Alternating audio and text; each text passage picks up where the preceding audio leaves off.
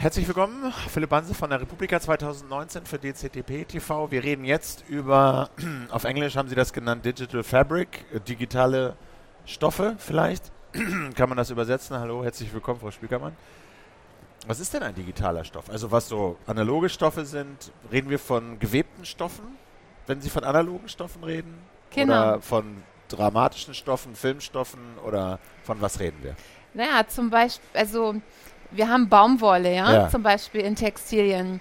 Und wir haben Bits in, äh, in digitalen Ja. Services und Produkten. Und diese Bits werden encoded und die werden dann äh, kompiliert, Software, in der Software verarbeitet, in Algorithmen. Und ähm, das heißt, wir können eigentlich analog, auch beim digitalen Pro Products and Services, ähm, sagen, dass wir eine Art Produktionsprozess haben und dann Verar Weiterverarbeitung und ich will nicht sagen, Vertrieb, Logistik, Ausstrahlung, Distribution. Und ähm, an, in all diesen Schritten, das fängt schon beim Encoden der Daten an, ähm, können kleinste Entscheidungen die Qualität des digitalen Stoffes beeinflussen. Was ist denn ein digitaler Stoff? Wie definieren Sie den? ist ein für, auf jeden Fall ein immaterieller Stoff zunächst mal. Bits kann man ja nicht sehen.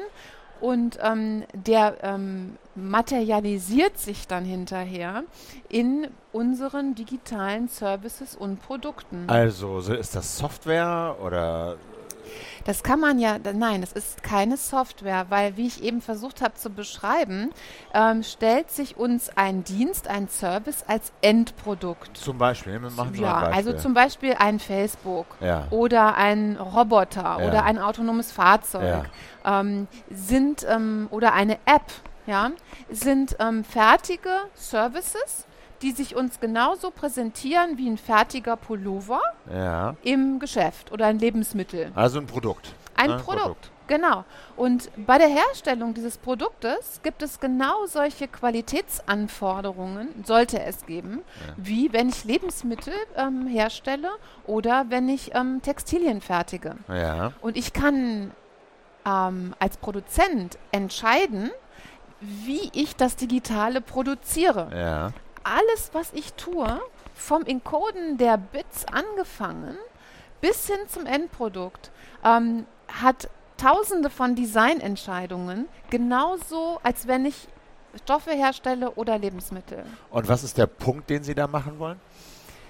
Der, der Punkt, den ich ähm, machen will, ist, dass wir zu wenig darüber reden, dass wir auch Qualitätsanforderungen an diese Erstellungsprozesse des digitalen Stoffs haben sollten.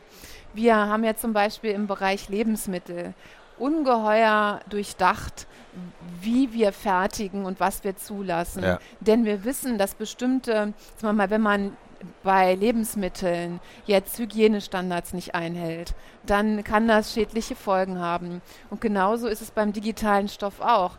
Wenn ich zum Beispiel ähm, Services so designe, dass ich Leute ganz bewusst abhängig mache, dann ist das negativ. Das ist wie wenn ich sozusagen in meine Lebensmittel ähm, immer irgendwelche abhängig machenden Stoffe reinschmeiße. Also wir sprechen jetzt zum Beispiel von bestimmten Computerspiel-Designs irgendwie, ne? Haben wir ein Sonnenproblem? So, okay, wunderbar. Dann mache ich das auch. Angenehmer auch für Sie, ne? Ja. Genau. Also Sie sprechen von Computerspielen unter anderem, ne? Die halt den halt so suchtmachende Mechanismen bewusst auch eingebaut werden manche. Com Computerspiele sind ja nur ein Beispiel. Also wir, es gibt heute sehr viele Studien zu Facebook, wo, wie wir erst im Nachhinein quasi feststellen, der Like-Button bei vielen Leuten zu suchtähnlichem Verhalten führt oder auch zu Depressionen und, und, und negative Auswirkungen hat. Das wusste keiner, als er den Like-Button eingeführt hat. Aber wir wissen das mittlerweile aus der Forschung. Und dann muss man eben als Betreiber sich überlegen, da muss ich nachziehen. Da muss ich was verändern. Da muss ich besser drüber nachdenken, was für Qualitäten ich da in die Welt setze. Jetzt gibt es ja aber schon zumindest Versuche, die Qualität von Software anhand bestimmter oder auch digitaler Produkte anhand bestimmter Parameter zu messen. so Audits. Ja, also da gucken dann Leute von außen drauf, setzen bestimmte Kriterien an, gucken, ob die erfüllt sind. Ähm, warum reicht das nicht? Naja, also so, äh, so viel Audits gibt es ja in dem Sinne nicht. Es gibt zwar Security Audits für Unternehmen, die nach Sarbanes, also für Sarbanes-Oxley Act in, in New York ähm, am Stock Exchange unterwegs sind, aber Sonst äh, gibt es relativ wenig Audits. Aber das Werkzeug gibt es ja sozusagen. Richtig. Also diese, diese, diese Idee, so können wir Kriterien äh, für die Funktionsweise digitaler Produkte festlegen Richtig. und überprüfen. Das ist, das muss man ausbauen, das muss man ähm, klug ausbauen. Man möchte ja die Firmen auch nicht ähm, überschütten mit Vorgaben. Das sollte nicht das Ziel sein, aber wir brauchen mehr, wir müssen uns mehr Gedanken darüber machen, was die fundamentalen Eigenschaften von digitalen Stoff sind. Ähm, ich gebe Ihnen ein Beispiel. Ja ähm, die Fehleranfälligkeit und die Verlässlichkeit von Systemen. Das ist ein Riesenproblem. Und das versuchen die Firmen immer so ein bisschen unter den Tisch zu kehren. Ja? Ähm, die, die Frage, es ist eine ganz einfache Frage. Was gibt eine Firma einen Auftritt, einen Auftrag? Was ist die Error Rate? Was ist die Fehlerrate, die akzeptabel ist in der Software? Ja. Das ist, ein, das ist ein großer Unterschied, ob man sagt, ja, auch ein halber Fehler, das ist das Top-Ziel, ne? pro 1000 Zeilen Code ist das Ziel, oder es sind fünf Fehler, oder vielleicht hat man über die Fehler gar nicht gesprochen, Fragezeichen. Und je nachdem, was da vereinbart wird, sind die Ergebnisse sehr unterschiedlich. Wenn ich kritische Systeme habe, nehmen wir mal jetzt in Österreich den Arbeitsmarktservice, ja. wo die Vermittlung von den Arbeitslosen mit einer künstlichen Intelligenz gesteuert werden sollen. Ja, es würde mich mal interessieren, auf welche Fehlerrate ist denn dieses System hin ausgerichtet worden? Wurde das diskutiert? Und wenn ja, kann man das transparent machen? Das ist ja das, was ich, was ich fordere. Ne? Dass sie, also da geht es ja letztlich darum, digitale Produkte, letztlich auch Algorithmen irgendwie kontrollierbar zu machen, nachvollziehbar zu machen, irgendwie einer menschlichen Kontrolle äh, zu unterwerfen. Das ist ja letztlich die Frage dahinter, oder? Naja, das Algor Algorithmic Transparency, das ist ja schon ein altes Thema, das gibt schon ja. lange. Es geht aber nicht nur um Algorithmen, sondern es geht um Software ja, im ganz, als Ganzes, in, in die viele verschiedene Algorithmen eingebunden sein können. Und es geht vor allen Dingen auch um Datenqualität. Ähm, ein Algorithmus braucht, jetzt, braucht ja Futter, ne? Das ist ja das Raw Material, das ja. sind ja die Rohstoffe, die in den Algorithmus und die Software reinfließen. Und wenn die schon fehlerhaft sind, ja, wenn da schon die, die, die Rohstoffe nicht gut sind, zum Beispiel ähm, ähm, veraltet sind, ja, oder wie, wie, wie man heute sieht, da spricht man immer von Bias, beeinflusst sind, in dem Sinne, dass da schon Daten einfließen, die, die, die den Algorithmus in einer bestimmten Art und Weise laufen lassen. Na, der Klassiker ist ja, dass, ne, wenn Maschinen lernen, dann lernen sie erstmal aus der Realität und wenn in der Realität Ungerechtigkeiten eingebaut sind, also wenn sie gucken, wenn sie Arbeitsmarktvermittlung nennen, ja, und die dann irgendeine Software analysiert, ja, äh, sagen wir mal, äh, was sind denn, was ist denn für eine Frau oder ein Mann ein attraktiver Job und die Software misst, wo denn so Frauen arbeiten, mhm. dann äh, ist die Basis ein, wie wir wahrscheinlich alle sagen würden, doch eher verbesserungswürdiges, äh, äh, ein verbesserungswürdiger Zustand. Der wird aber abgebildet in dieser und zur Grundlage von solchen Entscheidungen, nämlich dass Frauen äh, ja häufig un in unterbezahlten Jobs laufen und zu wenig Geld ja. bekommen und so. Und das wird damit repliziert. Die Frage ist, wenn Sie, okay, das habe ich verstanden, wenn Sie die Algorithmen jetzt erstmal rauslassen, sondern in den Schritt davor gehen und sagen, dann würde ich aber äh, mich fragen, wie wollen Sie das machen? Sie sagen, man müsste mindestens, also angefangen mit den Ausschreibungen für solche Softwareprodukte wahrscheinlich gucken, speziell wenn es für öffentliche äh, Stellen ist, genau. äh, macht diese Ausschreibung deutlich äh, äh, transparent oder wie muss ich mir das vorstellen? Ausschreibungen wären auf jeden Fall ein, ein, wesentlicher Hebel, gerade wenn die öffentliche Hand was ausschrei äh, ausschreibt. Da sind dann so, da sind solche Fragen nach Fehleranfälligkeit der Systeme ganz entscheidend. Aber es gibt noch einen zweiten Punkt, ähm, weil äh, es gibt eine Illusion, die ich in der FAZ mal als Big Data Illusion beschrieben habe. Ähm, Daten sagen nur ganz wenig über uns aus. Und die sagen viele interessante Dinge über uns aus, aber die sagen auch ungeheuer viel nicht über uns aus. Und im Moment unterliegen viele Leute so einer Illusion, dass sie glauben, nur weil sie viele Daten haben, wüssten sie unglaublich viel über die zugrunde liegende Realität. Aber ähm, das tun sie nicht. Maschinen sind gar nicht in der Lage, zum Beispiel menschliche Werte zu erfassen. Also alles, was uns im Leben Bedeutung gibt, was wirklich passiert ist, was wirklich passiert ist, was auch in unseren Köpfen passiert ist, das können Maschinen überhaupt nicht abbilden, egal wie viel Daten sie haben. Und deswegen sind sie gar nicht in der Lage, ähm, wirklich, ähm, sage ich mal, weise Entscheidungen zu fällen. Und da ähm, ist jetzt folgendes Problem. Wenn ich jetzt aber glaube als Gesellschaft, weil mir die IT-Industrie das erklärt, ja, dass Big Data irgendwie alles weiß. Und in Wirklichkeit ist das aber nicht der Fall, sondern einfach nur eine gigantische ähm, Illusion und eine Story. Haben ja? Sie da ein Beispiel, wo das der Fall ist, wo diese Illusion steht? Ich habe das, ähm, ja, ich ähm, habe das äh, auch zum Beispiel gestern im, im Vortrag versucht ähm, darzustellen. Ich gebe Ihnen ein konkretes Beispiel, Sympathie. Also wir können uns jetzt hier anlächeln, ja. Und die Frage ist, sind wir uns jetzt wirklich sympathisch oder lächeln Sie mich nur an, ja, weil Sie zu mir höflich sind? Mhm. Und ähm, ich habe vielleicht einen Eindruck davon, wie viel Sympathie jetzt zwischen uns ja. beiden ist. Aber die Maschine, die guckt sie an, die, da läuft jetzt die Kamera mit, die macht bei Ihnen Facial Recognition. Ja. Und ähm, die kann dann maximal noch sehen, dass sie lächeln. Aber die kann nicht wissen, ob sie mich aus Höflichkeit anlächeln oder aus, aus echter Sympathie. Jetzt könnte, jetzt würden natürlich so äh, Freaks würden hingehen und sagen, naja, also ich nehme mir aus dem Facial Recognition noch ihre Pupillary Dilation, also ihre Pupillenerweiterung, ihre Hautleitfunktion, vielleicht kommt aus der Smartwatch oder so. Und dann sieht man, dann misst man schon, ob sie jetzt hier echte Sympathie mhm. für mich empfinden. Aber die, auch diese Daten könnten irreführend sein, weil vielleicht denken Sie in diesem Moment an ein super Date von gestern Abend und Sie lächeln, hier sind super höflich zu mir, aber der Grund, weshalb Sie so glücklich sind, ist, weil Sie gestern so ein super Date hatten. Und genau das kann die Maschine. Die kann das nicht wissen, aber das ist das, was für uns Menschen wirklich Bedeutung ausmacht. Und in, in welche Bedeutung hat das für die Qualität und Qualitätskontrolle von digitalen Produkten? Für die Qualitätskontrolle hat das was hat das direkt keine, keine Auswirkung.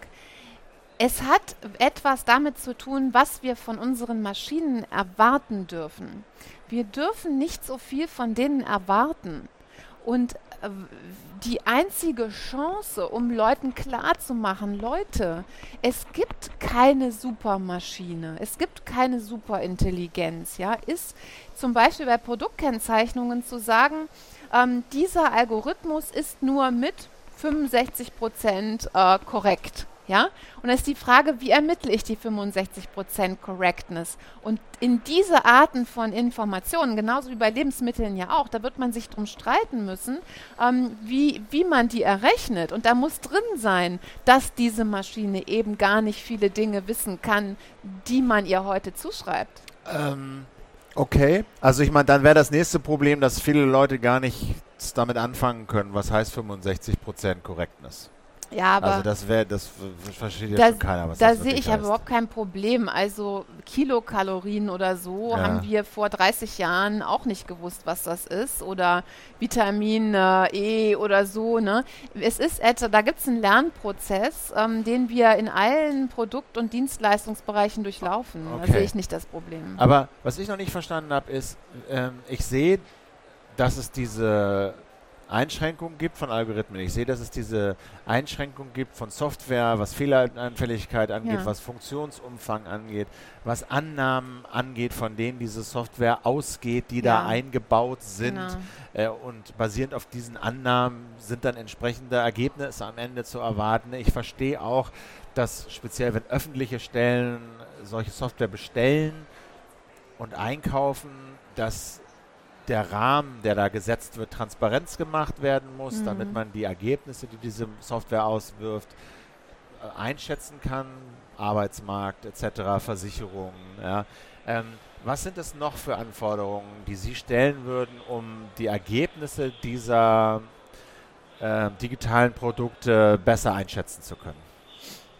Ich habe ja so einen kleinen Aufschlag gemacht gestern mit diesen DG-Facts. Und es gibt eben viele Dimensionen, nicht nur die Correctness oder der Grad der Authentizität, inwiefern mir jetzt Werbung auf Facebook oder eine Nachricht auf Facebook News, ne, mit welchem Grad der Wahrscheinlichkeit ist das jetzt fake zum Beispiel ja. oder ist das echt? Ne? Das könnte man auszeichnen, das könnte man versuchen rauszurechnen. Ähm, andere äh, Aspekte wären ähm, über Privatsphäre. Das wird heute schon äh, gefordert auch. Wie viele ähm, Stellen, wie viele Tracker sind in diesem Moment am Service, hören am Service mit? Oder mit wie vielen weiteren Parteien teile ich jetzt die persönlichen Daten, die hier reinkommen? Ähm, oder ich könnte zum Beispiel auch, was irgendwie für Firmen eine tolle Sache wäre, ähm, draufschreiben, welche, für welche Werte setze ich mich besonders ein. Zum Beispiel Privacy oder zum Beispiel ähm, ähm, Accountability. Ähm, das kann ich, könnte ich sogar draufschreiben und dann könnte ich, kann ich ja heute mit digitalen Medien sogar nachschauen, und was heißt das denn bei dieser Firma und bei diesem Service? Was machen die denn für mich? Aber das, das setzt ja dieses Bild voraus des informierten Verbrauchers, der informierten Verbraucherin, der das oder die das liest und entsprechend handelt. Ja. Die allermeisten sind aber jetzt schon mit den Informationen, die sie bekommen, die wenigen völlig überfordert. DSGVO kann man auch nachgucken. Äh, wer kriegt da mein Cookie, an wen fließen welche Daten, macht niemand. Ist viel zu viel, viel zu viel Information. Wie soll eine Gesellschaft mit diesen Informationen umgehen? Angenommen, es gelingt das sozusagen, ja. äh, Produkte so auszuzeichnen, so ja. detailliert zu kennzeichnen mit Wahrscheinlichkeiten und Fehlerraten und irgendwie klar zu machen, in welchem Kontext die Ergebnisse gesehen werden müssen, mit von welchen Voraussetzungen ja. da ausgegangen wird, mit welchen Daten das gefüttert wird, etc.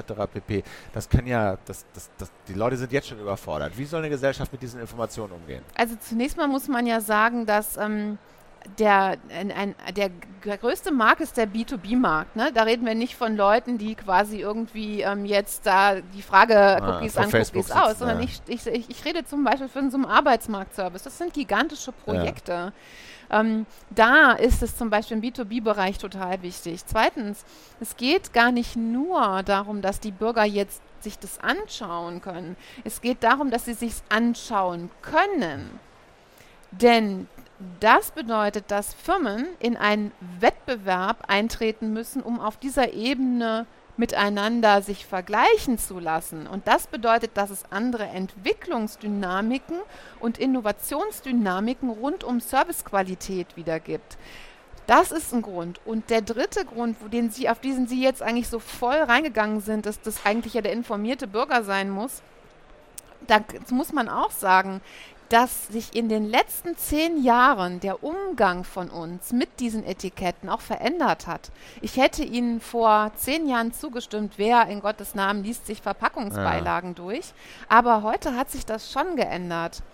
Ähm, Leute fangen an, sich mehr und mehr, weil sie betroffen sind, weil sie die negativen äh, Auswirkungen spüren, lesen sie es dicht durch. Und viertens ist es auch so, dass wir uns die Welt von der, Zukunft nicht so vorstellen dürfen wie heute. Wenn wir zum Beispiel mit einem Sprachassistenten Alexa sprechen, dann kann die, kann ich sage, Alexa, ähm, ich fliege jetzt nach, äh, nach London, was ist denn da für ein Wetter? Dann kann mir die Alexa sagen, ja, ähm, ähm, mit 90 Prozent hast du Regen oder mit 10% hast du Regen. Aber sie kann mir die Prozentsatz dazu sagen, oh. das kostet mich gar nichts, aber ich weiß, dass, es, dass sie nicht sagt, das ist ein Unterschied, als wenn sie sagt, in London regnet es und ich komme da an und das ist super Wetter. Mhm. Und ähm, diese ganze, das sind Kleinigkeiten, aber diese Kleinigkeiten erlauben auch dem, sage ich mal, nicht Cookies oder nicht Cookies für einen Fanatiker, einfach anders mit diesen Dingern umzugehen, weil die Info, die man rüberkriegt, ist eine andere. Okay, man kann sich Ihren Talk bei YouTube wahrscheinlich angucken. Ja. Ne? Äh, Gibt es noch ein paar mehr Details. Vielen Dank fürs Zugucken. Äh, dieses Video und andere Videos findet ihr bei dctp.tv oder bei youtube.com-dctp. Danke für Ihre Zeit, danke fürs Zugucken. Bis dann.